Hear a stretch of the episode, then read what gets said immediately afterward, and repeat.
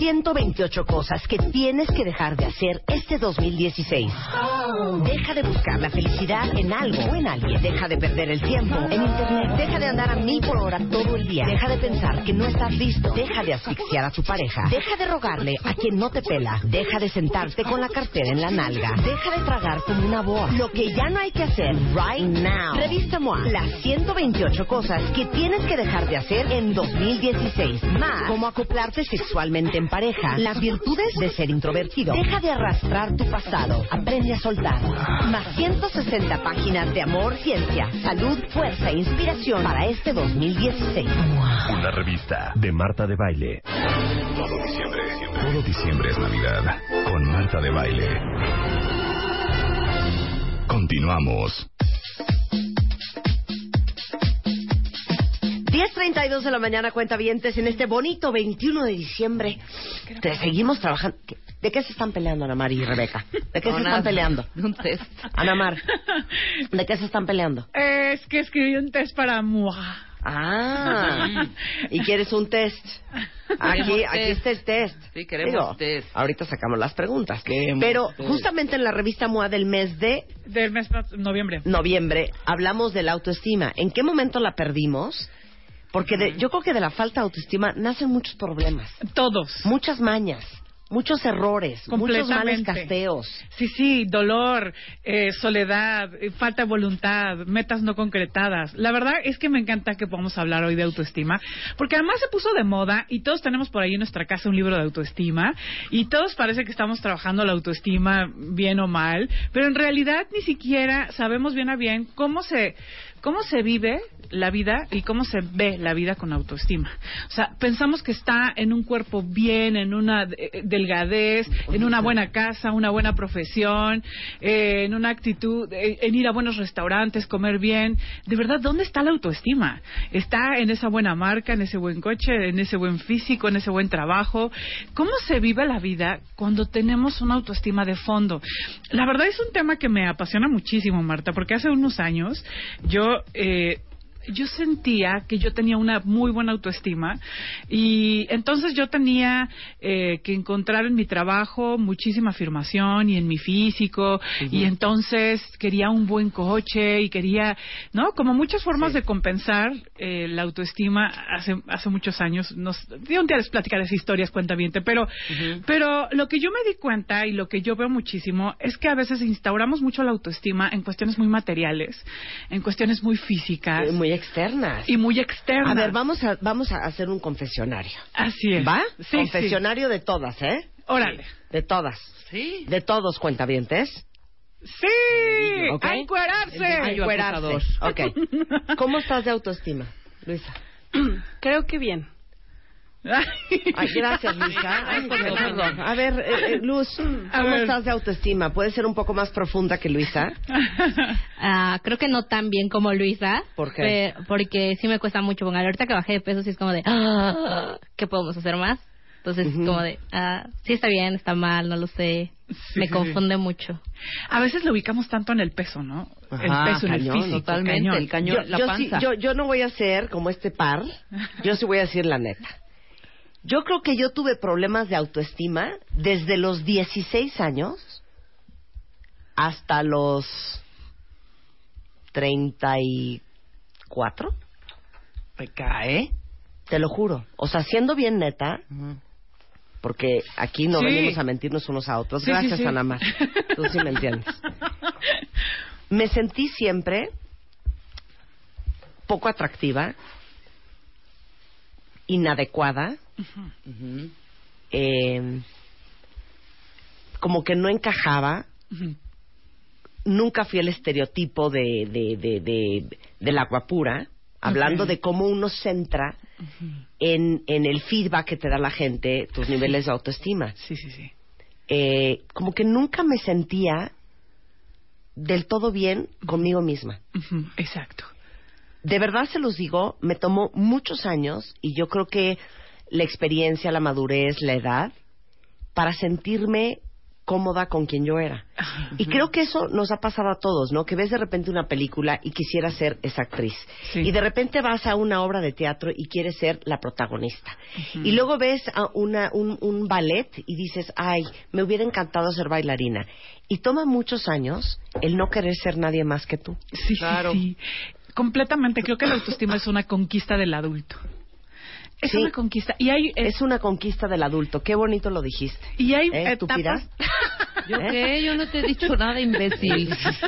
A ver, ¿alguien de ustedes no siente dije- que la autoestima no fue lo suyo o, o sigue no siendo lo suyo? Sí, bueno, eh, creo que esto que dices, Marta, eh, es algo con el que seguramente los cuentamientos se identifican, porque es un sentimiento de inadecuación a la vida, de que algo le falta siempre a tu vida, a ti, y tu concepto disminuido. Creo que la autoestima es, es una manera de mirarte. Yo, yo tengo una frase que también me gusta mucho, que es, es un espejo donde tú te miras y no te miras bien, donde no te miras con capacidades para la vida, con potencia, capaz de enfrentar las situaciones complicadas que a todos nos trae la vida, cambios, crisis, pérdidas, todos todos vivimos estas experiencias y de pronto este espejo donde tú te miras sientes que no eres capaz de enfrentar esto.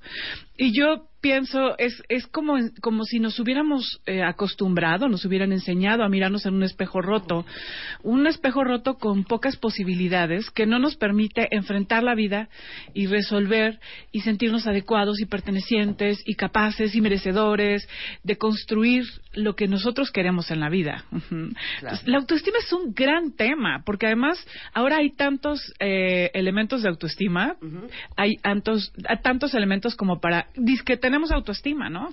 Un buen físico. A ver, Rebeca. No, es que yo creo que yo soy. de Rebeca se agarró la panza, no sé por qué. No, no, no. A ver. Sí puede ser ¿Tú en nunca algún momento. problemas de autoestima? De chiquita y de chavita jamás. Ajá. No sé, no sé si le atribuyo a que mi mamá toda la vida así amaneciéramos No, la mía con también. con pelo, o sea, no hubo nunca un siempre eran éramos sus mis universos. Ok. Entonces, ve, ve desde ahí también puede ser un Claro, un un- rollo cañón porque pues, o sea, de- igual podías pesar 150 kilos y tu mamá diciéndote, ay, mi mis universo, o sea, imagínate el choque con la realidad y decir, por favor, no me mientas. Claro. Pero no, aquí fue muy extraño el rollo. Entonces, fui muy segura, la altura jamás, porque cuando eres chavita, la altura para muchos es, usta, o sea, a mí me Sí, decían sí. desde varilla, vitola, este, sabes, o sea, 20 Sí, mil. claro. Me valía cuerno. O sea, creo que tuve eh, como que una educación donde la seguridad fue muy importante, ¿no? Entonces, sí, llega un momento en donde ya empiezas a salir con chavos y todo ese rollo, empiezas a ligotear, cero. Fue muy fácil para mí. O sea, yo decía, neta, se los juro y no estoy payaseando ni nada. Yo decía, yo quiero ese güey que está ahí en la esquina en ese antro. Y el güey estaba a los 15 minutos conmigo. Órale. Y ya, güey, ya, vale gorro. Se- Sí, sí. Iba pasando la vida. De pronto, pues te empiezas a clavar y a enamorar. Ajá. Creo que sí hubo una época en mi vida en donde, cuando me tronaron y me cambiaron por alguien más, me- más, más Joven. joven, pero me dio hasta los, pero me dio hasta los 40, güey, así, y fue dos meses que dije, que me pegó, que me sentí vulnerable y dije, Pero- pero no, no solamente- déjame, quiero adelgazar, quiero no sé qué, quiero, pero en realidad en toda mi vida, Ajá. en la escuela, en el trabajo, frustraciones sí miles, fracasos ochenta mil, nunca me bajoneé, jamás. Sí. Ok. Mira, muchos dicen que el, que el peso les pega en la autoestima. Sí. Estoy de acuerdo, pero no solamente es el peso y no solamente es, Es el color de si piel, ligaste o- o no ligaste, si no, tenías estoy pegue hablando no yo a tenías nivel pegue. profesional. Yo, y yo creo que eh, en lo más profundo tiene que ver también con no sentirte capaz, con no sentirte Exacto. suficiente, con no sentirte Juan Camaney. Claro. Tiene, es que además es muy paradójico, porque uno puede tener un físico hermoso y puedes tener una altura increíble y puedes verte gordo, flaco, pero en realidad ahí no radica tu autoestima. Por ejemplo, yo siempre he sido una persona obesa, siempre he tenido un sobre, siempre he tenido, siempre he sido robusta. Sí. Siempre, desde mis fotos de chiquitita. Y por supuesto que todos esos factores en la escuela siempre son elementos para que te buleen y para Sí. que te... Pero en verdad no, nunca me he sentido así. Nunca he sentido que tengo un problema de autoestima porque soy robusta. O sea, nunca te ha dado pena tu cuerpo. Nunca me ha dado pena mi cuerpo, ni he estado peleada con él, ni he sentido que tengo este Ni a la hora de que te una guerra conmigo. Ni a la hora que, Que te le encuerabas. Que te le al encuerabas. señor. No, Marta, que no. por eso Es pienso. Pues sí. por eso creo que la, la autoestima no radica en un cuerpo perfecto, ni en una altura perfecta, ni un color de piel. Realmente radica en un lugar mucho más profundo de amor y de aceptación, de paz contigo. Y, y bueno, esto que dices me encanta y justo es uno de los puntos que pongo. La autoestima es la voluntad, que es una frase muy tuya, Marta, la voluntad sentir la voluntad de producir la vida. O sea, de, de sentirte capaz, fuerte, Sí. suficiente, ¿no? Para producir la vida que quieres vivir. Y esa es la verdadera autoestima. Y no, realmente no nos engañemos en que uno puede sentirse un gran conquistador y tener una autoestima del nabo. Y puedes sentirte un, eh, con un físico increíble y súper arrogante y tener una autoestima completamente suelos. quebrada. Suelos, claro. Las actitudes a veces fanfarronas y arrogantes son señales de baja autoestima Claro, de inseguridad. de inseguridad, porque en realidad una persona que se siente en paz y a gusto con quien es y, y en paz con la vida, no en paz conformista, sino no enojado con quien eres, no siempre persiguiéndote a ti mismo, no siempre es en una posición de, de crítica y de, y de siempre hay que hacer algo para estar bien. No, en realidad es una persona que está consciente de sus carencias, consciente de, sus, de su lado flaco, de su lado disminuido y consciente de sus cualidades y de sus habilidades, pero se siente en paz con eso, con Claro. una identidad. ¿no? Mira, los cuentavientes dicen, Ariana dice, tengo 33 y la autoestima sigue sin ser lo mío. Me siento fregoncísima en mi trabajo, pero tengo una relación y jamás me siento suficiente. Sí. Eh, alguien más dice, eh, pésimo, siento que no soy suficiente para todo lo que tengo que hacer. Todo mal mi autoestima, no me siento capaz de nada, ni bonita, y ahora en estos tiempos de que debe ser talla cero, peor. La verdad estoy muy mal en autoestima, dice Dulce. Eh, nunca me importó mi físico, mi físico y corte A, estoy hecho una vaca. Dice eh, Fer, yo tuve problemas cuando estudié en la universidad, tomé ocho sesiones y ya era otro. Este por mi sobrepeso me pegó la autoestima. Yo a calzón quitado les digo que gracias a escucharlas logré reencontrarme a mí mismo y aprender a amar quien soy.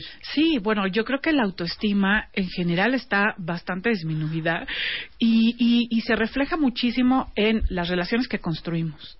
Las relaciones, los vínculos, los afectos reflejan claramente nuestra autoestima, porque cuando nosotros nos vinculamos, les comunicamos a los otros lo que merecemos, cómo queremos que nos miren, que nos traten, cómo merecemos ser vistos. Y, los, y muchas veces nuestros actos comunican faltas de respeto, falta de límites, desvalorización. Entonces, nuestros vínculos, la forma en que te miran los demás, es un reflejo de cómo te miras a ti mismo. Claro. Y entonces a veces nos enojamos mucho porque las personas no se comprometen, no nos respetan, eh, no aprecian nuestro valor. Claro, pero es que no, en realidad eso es un reflejo de, de la relación que tienes contigo. Ajá. Ahora, nacimos bien.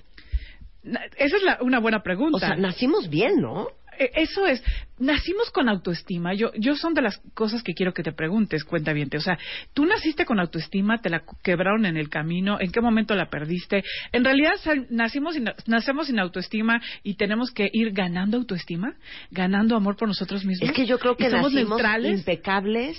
Pero en cuanto no, estás sin un ambiente impecable, controlado. Yo siento que cuando sales al exterior, ahí nos explicará Ana Mar, que es la, la del especialista. Por eso yo creo que nacimos llenas de esa inseguridad y ese miedo y de luego no- nos descompusieron. Exacto, como una página en blanco, ¿no? Donde no hay nada escrito y donde puedes construir o destruir. Y justamente ahí nace la autoestima. Eh, el espejo, quienes nos enseñaron a mirarnos al principio son nuestros padres. Y nos enseñaron a mirarnos con su propia autoestima. O sea, un padre con una baja autoestima no puede enseñar a mirar a su hijo con una buena autoestima. Claro. Porque va a mostrarle su carencia, va a mostrarle su eh, prejuicio en relación a la vida, a lo que él debería de ser. Por ejemplo, un papá que, ha sido, que ha estado siempre frustrado con lo que ha logrado en su vida, a la hora de educar a su hijo, lo único que le va a mostrar es, esa- es esa frustración, esa autoexigencia para que no se equivoque, esa actitud para que lo haga, para que eh, conquiste sus metas, para que eh, siempre esté en una posición rígida y perseguidora. O sea, eso es lo que va a comunicar un papá que tiene una posición de fracaso en la vida. Igualmente, si tú tienes una posición de, de inadecuación y, y de falta de seguridad, o sea, vas a, vas a comunicar de alguna manera a tus hijos. Entonces, nosotros aprendimos autoestima a través de nuestros padres. Ufale, no, pues ya entendimos todo. Claro. Era un poco lo que tú decías, que tu mamá te decía que eras la última princesa del, del desierto. Y lo soy, Marta, Mi mamá nos soy. decía siempre que no había concha para estas perlas. ¿Ves? y nos hizo sentir súper guau. Sí. Pero, por otro lado, pues toda la información, si quieres Externa. directa e indirecta, que va recibiendo de cuáles son los estándares de lo que, de, de, de, de, de la sociedad, claro que se vuelven un espejo. Oye, desde, el desde comparativo chi- de... Desde chiquita de cuatro ojos, ¿por qué? pelos de lote, flaca, Claro. Hay un gorda, momento que desde sales a la vida y que te das cuenta de que esa burbuja en la que vivías era una realidad eh, paralela y Ahora imagínense todos los que tuvimos papás o tuvieron papás que directamente les dijeron, así de gorda no vas a ligar, ¿eh? que es la O mayoría. sea, imagínense eso. Claro. que es la Pero mayoría. espérate, no solo esto. Todas las, lo- la- más, todos los medios, Sí. todas las revistas de moda, todos los diseñadores, ellos también, de alguna forma, es indirecta, Sí.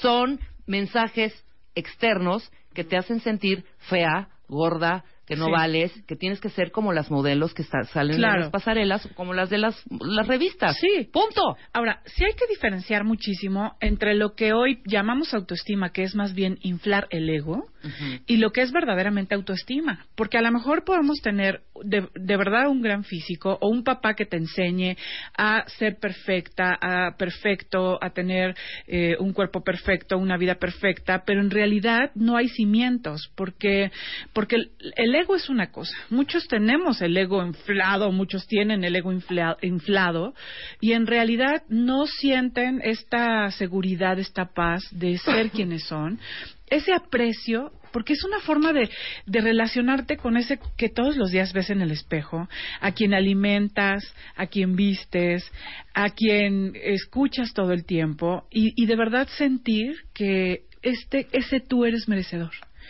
Es una relación que vas sanando porque de verdad quienes, como dijimos, quienes nos enseñan a mirarnos en este espejo son nuestros padres. Y la verdad es que si todos nos preguntamos, seguramente tenemos muchos de nosotros, papás, que apenas apenas si han podido consigo mismos como muy disminuidos en su capacidad de respetar sus límites, de construir la vida que quieren vivir nos duele su autoestima. Entonces, hoy la conquista eh, es una conquista del adulto porque en realidad no, no es suficiente engordar el ego, no es suficiente traer un buen coche ni tener un buen puesto, no es suficiente traer una, una novia guapa o no es suficiente. En realidad, esos elementos te pueden confundir mucho más. Porque qué confuso es sentir que, que tienes todo y no te sientes Claro. bien. Qué confuso es sentir que eres guapísima, guapísimo, y de fondo no te sientes eh, con merecedor o capaz de ser amado. ¿Cuántas personas conocemos que son bellísimas y que diríamos, bueno, cuántos de los que te Sí, escucharon claro, Marta dirían como Marta sí es preciosa? Claro. ¿Cómo? ¿No? O sea, en realidad, claro, porque eso está mucho más en las fibras, en el fondo de nuestro ser, Claro, que en nuestra forma. claro. Y ojo, ¿eh? Ya tengo 48. O sea, fue, fue bien tarde, por eso hiciste cara de ¡Ah! 35. Pues sí, Pues fue bien. No, de bueno. sentirme súper chiquitihuau, 35. Claro. Pero les digo algo, para todos los que están aquí escribiendo este, de manera muy activa en el Twitter, déjenme decirles que el problema también radica, y ahorita vamos a hablar de los hábitos que debilitan la autoestima, es constantemente estar necesitando la aprobación y el aplauso de los demás Claro, y la retroalimentación de los demás. es una De señal bravo, fuertísima. bravo, ey, ey, ey, vas, vas, vas, muy Sí, bien. uh. qué bien, buena idea, perfecto, wow, te ves increíble hoy. Y Claro. si no está eso en mi vida, simplemente siento que no tengo identidad.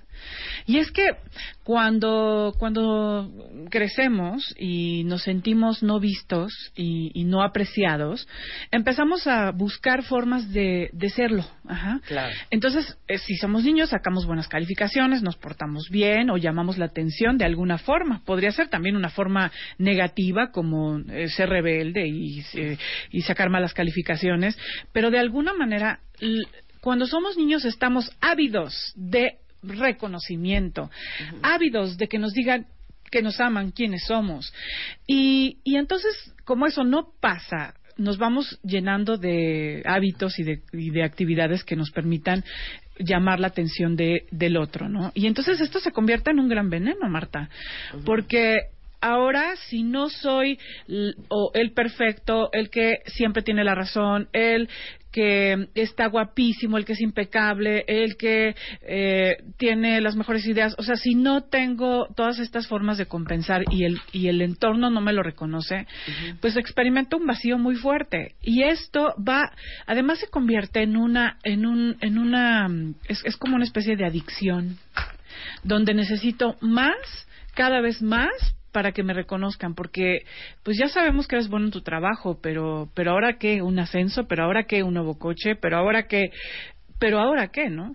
Entonces, la falsa autoestima siempre está necesitando más, más, más, es insaciable, es devoradora y además consume el ser de la persona que, que está detrás de todas estas cosas, porque, porque todos nosotros tenemos una esencia que es perfecta, cuentavientes. O sea, eso es lo más paradójico de la autoestima, que de pronto nos vamos construyendo tantos caparazones y tantos hábitos que nos hagan sentir que somos valiosos y merecedores, que, que olvidamos en realidad lo que es valioso y lo que es puro, que es el verdadero yo.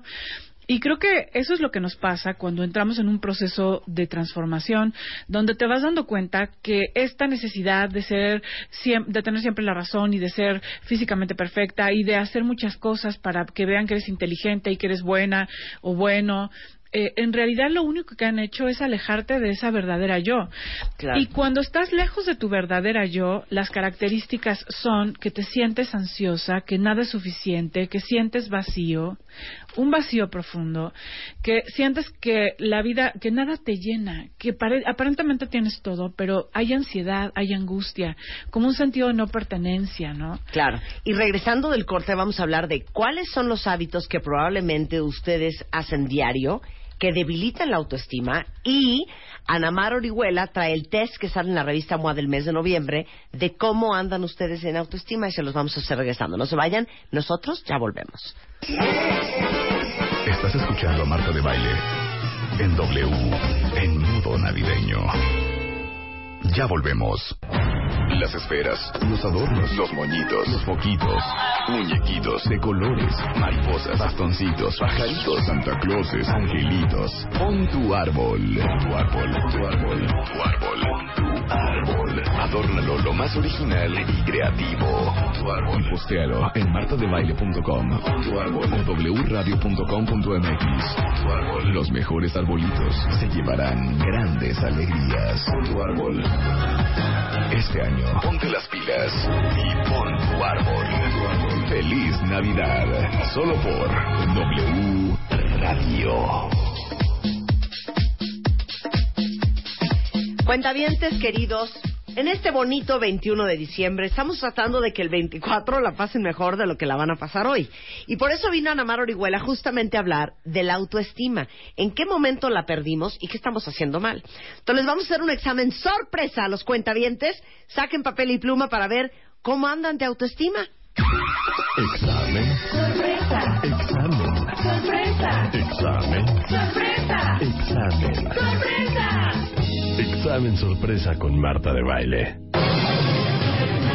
Estamos listos, Ana Mar. Por favor, recibimos tus instrucciones. Bien, pon una palomita en las afirmaciones que te identifiquen mejor.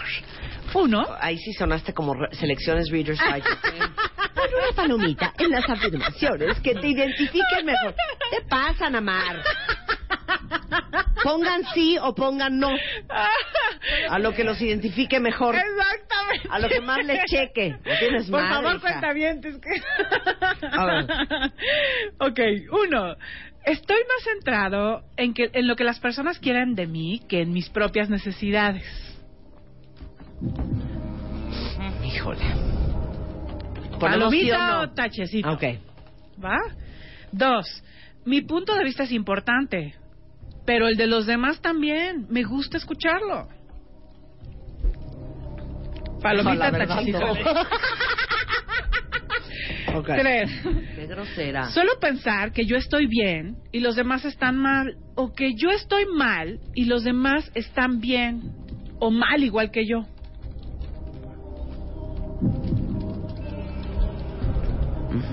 Cuatro. Cuido mi cuerpo, como sano y malpasarme lo evito al máximo.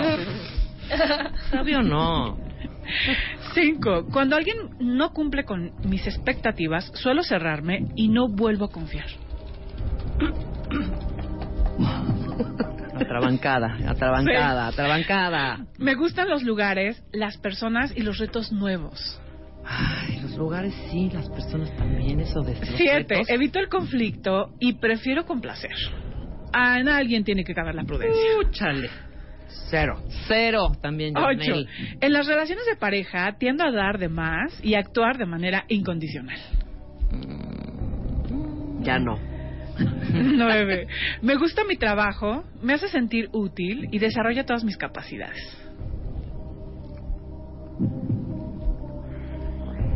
Diez, compito todo el tiempo. Me gusta y me encanta medirme con los demás.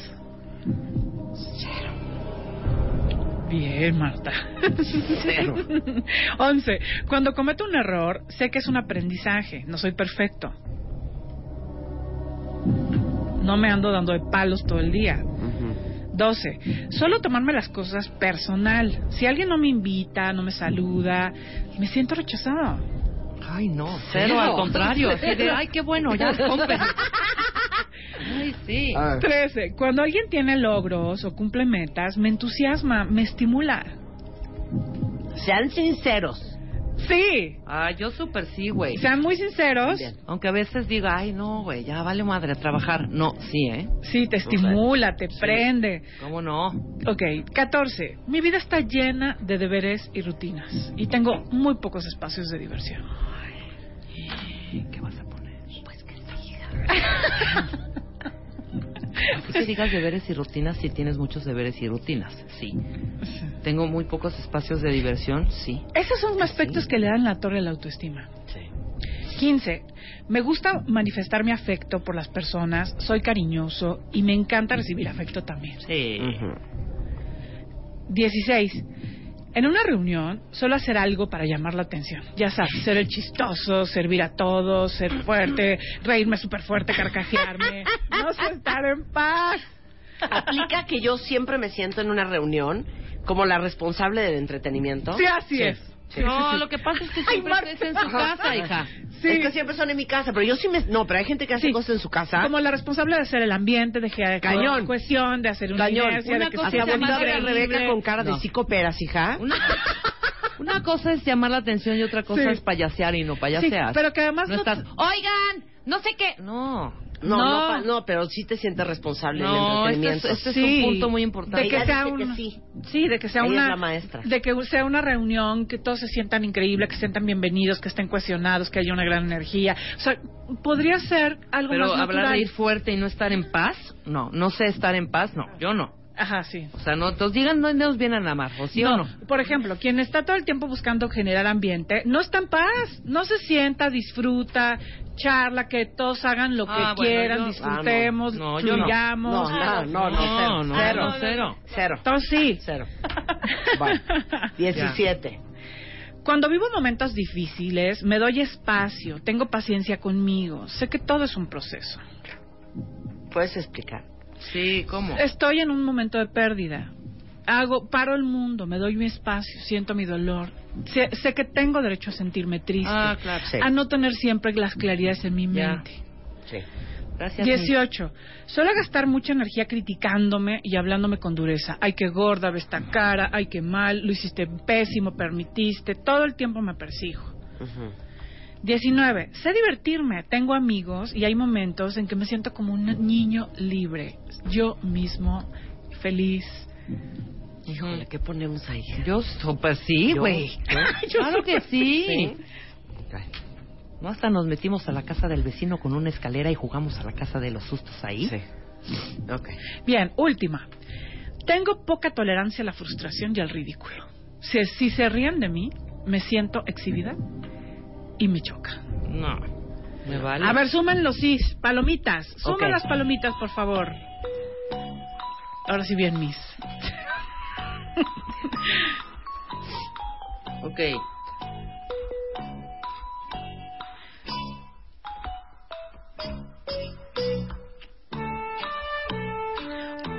Ay, no es cierto, no es sumar las palomitas. Oh. ¿Cómo es? ¿Cómo es? No, maestra es- sí se trae es- preparado su test. Perdóname, si tú, si tienes palomitas en el inciso 2, Ah, a ver, entonces, Ajá. espérate, Perdón. diciendo poco a poco. sí, Ajá. si tienes palomitas en los incisos 2, 4, 6, 9, 11, Ujú, 13, ujú, 15, ujú, Ujú. 17 ujú. y 19, Sí. ¿qué crees? ¿Qué? tienes, eres una persona que tiene una autoestima suficiente. Ah, muy bien. Yo A tengo, ver. me faltó solo en uno. ¿Solo en el- uno? Bueno, en dos, en el dos y en el cuatro. Ok. Pero en los demás sí. Ahora, si tienes las palomitas en los incisos 1, 3, 5, 7, 8, 10, 12, 14, 16, 18 y 20, tu autoestima está deficiente y esos aspectos están necesitas reforzarlos.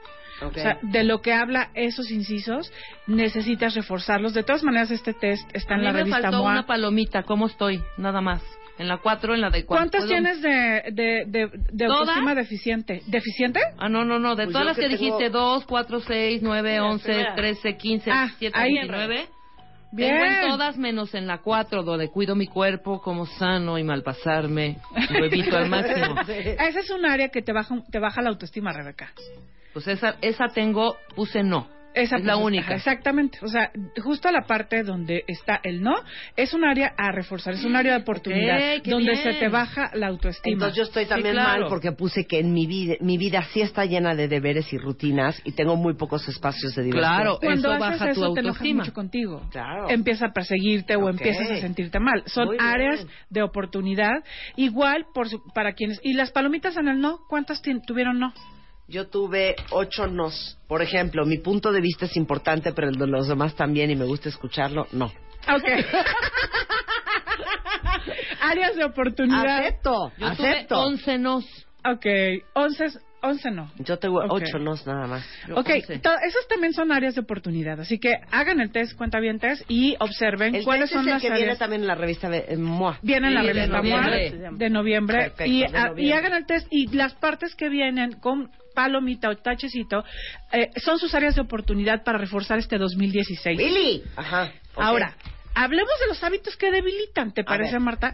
O sea, hay hábitos que pensamos que son la cosa más cotidiana, la forma de tratarnos, de relacionarnos Pero igual, con la hazlo vida. como test, haznos las preguntas. Sí, haznos las Ok. preguntas. Ok. ¿Quién de ustedes es un súper perseguidor y todo el tiempo quiere ser el perfecto, el que tenga la idea perfecta, eh, la forma perfecta. O sea, que no te permitas Yo. que Ay, no olvidaste. No tienen que hacer. ya puse que sí. Yo. Es que Sí, esto pero digan, también digan ustedes. No quieren ser, per- pues deberían de querer ser justo. perfectas, No, lo ¿eh? justo, lo justo. No, yo lo justo y lo O sea, quiero hacerlo siempre mejor, pero no me estoy comparando siempre con... No lo hice tanto como ella, no lo hice tanto como él. Sí, no yo no estoy de- diciendo a cada rato, es que en Oprah no hubiera pasado, güey. No, no, no, Oprah no, no hubiera el pasado problema de ¿no? este hábito es que todo el tiempo te estás dando de golpes a ti misma. De por qué no soy lo que yo debería de ser y hay una forma de rechazo constante. Por ejemplo, un papá que educa hacia sus hijos de sé perfecto, saca buenas calificaciones, sé correcto, Pero fíjate come qué bien. chistoso, Marta, con lo, con lo estricta que es. Marta tiene sus estricteces muy claras y yo las mías muy claras también. Ajá. O sea, Marta cuando le sueltan de sopetón el nombre de la ganadora en el... ¿Te acuerdas? Que la sí. gente se dio cuenta, Sí. además. O sea, de sí le avisan a Marta que ya vas a soltar la respuesta. Marta así de... ¡Ah! Y yo, Unos hija, gritos me sumo, no, entré a la cabina, o sea, grité, pateé, casi, casi le, le, le, le aviento el monitor al que la regó Ajá, cañón. ajá, sí, o sea, así claro. de, todo iba perfecto. Sí, sí, ¡Todo! Sí, sí, sí. Y ahora ya no es perfecto nada. Se Ajá. arruinó. Para mí, se arruinó. Sí, es que además nada es perfecto, ¿no? Y de pronto, no. de pronto, bueno, entiendo que Pero hay eso ciertas sí, áreas. por favor. Hay ciertas áreas En que el Oscar nunca hay una falla. Sí, sí, sí. Bueno, Estoy hablando de ahorita entregas. la cara de, de, de Donald Bueno, Trump con lo de Miss Ah, Universo. esa sí me da gusto. No, bueno. No por eso- la colombiana ni por la ni por la filipina, Pero Donald sino Trump ya no está en Ah, es que mire, yo Sí creo que aquí hombre. hay que ten- entender la diferencia entre buscar crecer, mejorar, pulir, que es el deber de todos, porque estamos evolucionando, y que eso sea un pretexto para maltratarte, para enojarte contigo, para perseguirte. Es- hay una Sí, gran para diferencia. ser rudo, poco flexible, muy Rechazador. exigente con uno mismo. Exacto. Yo soy muy exigente conmigo. Y eso es un área que hay que reforzar más desde la paciencia y desde la tolerancia. ¿Quién de ustedes ¿Quién todo el tiempo está comparando con los demás? Cero. Trae mejor zapato, trae Cero. mejor ropa, está más delgada, está más bonita, dijo un mejor comentario, tiene mejores ideas. ¡Qué horror! O sea, hoy parece ser como, parece ser que ser competitivo es la onda, ¿no? Hay que ser competitivos y hay que compararnos y competir y ser mejor Yo a que el veces otro. sí, pero al contrario. Como decimos, hay, hay un plano en donde sí hay que buscar a los otros como referencia, siempre hay que buscar modelos, pero siempre es para arriba, como una forma de inspiración. Ok. No como una forma de maltrato y de Muy rechazo a lo que En es. la siguiente. ¿Quién de ustedes Es el checklist del otro. O sea, Es lo que el otro espera de mí, eso voy a hacer. Si mi pareja espera que me encante el boliche, me guste el fútbol, que sea súper divertida y que tenga... eh, Claro. que, o sea, siempre estar buscando en lo que, lo que los demás esperan de mí. Muy bien. Muy bien. Eso me aleja de mis necesidades. ¿Quién de ustedes tiene una posición de mendigo? Es que yo no tuve una familia. Mendigo, en eh, por ejemplo, puede aplicar para una persona que pide unos eh, unos este merengues a otra persona. Sí. ¿Eso es mendigar? ¿Ah, mendigar? Oye, no, es, es comerte el merengue, dejar uno en la bolsa y decir, cómetelo. No, Marta. Esta es la de no cuido mi ¿Cuál es cuerpo, no posición como de sano. mendigo? No, posición de mendigo es una posición donde yo, yo nunca veo lo que hago bien. Mis logros, lo que sí soy, lo que sí tuve, lo que tengo hoy en mi vida. O sea, siempre estoy en una posición negativa donde yo, a mí nadie me valora, yo nunca tengo lo que quiero, yo no soy lo que espero, yo estoy siempre... Por eso, siempre tener una posición de pobrecito de mí. Pobrecito de mí, ajá, y, y, y- y negando, ¿no? Sí. Ok. ¿Quién de ustedes se hace de la vista gorda en sus necesidades. Tienes un rato con una necesidad de ir de vacaciones, de ¿Al bajar doctor? tu ritmo, de ir al ¿Y al doctor, Doctor. de ir al doctor, de afecto, de abrazo, de escucha, de que seas tú quien se descargue en alguien más, no siempre que los demás se descarguen en ti. O sea, hay necesidades bien Ya importantes volvemos. que pasamos de largo y eso, vamos a realmente piensen cuentavientes que son como padres madres de ustedes mismos. Ajá. ¿Quién de ustedes No sabe decir que no. Siempre en la posición no sabe de tapetismo. no? A ver, Luz, ¿qué te pasa? ¿Qué me pasa ahí? No sabes decir no. No, no sé decir no.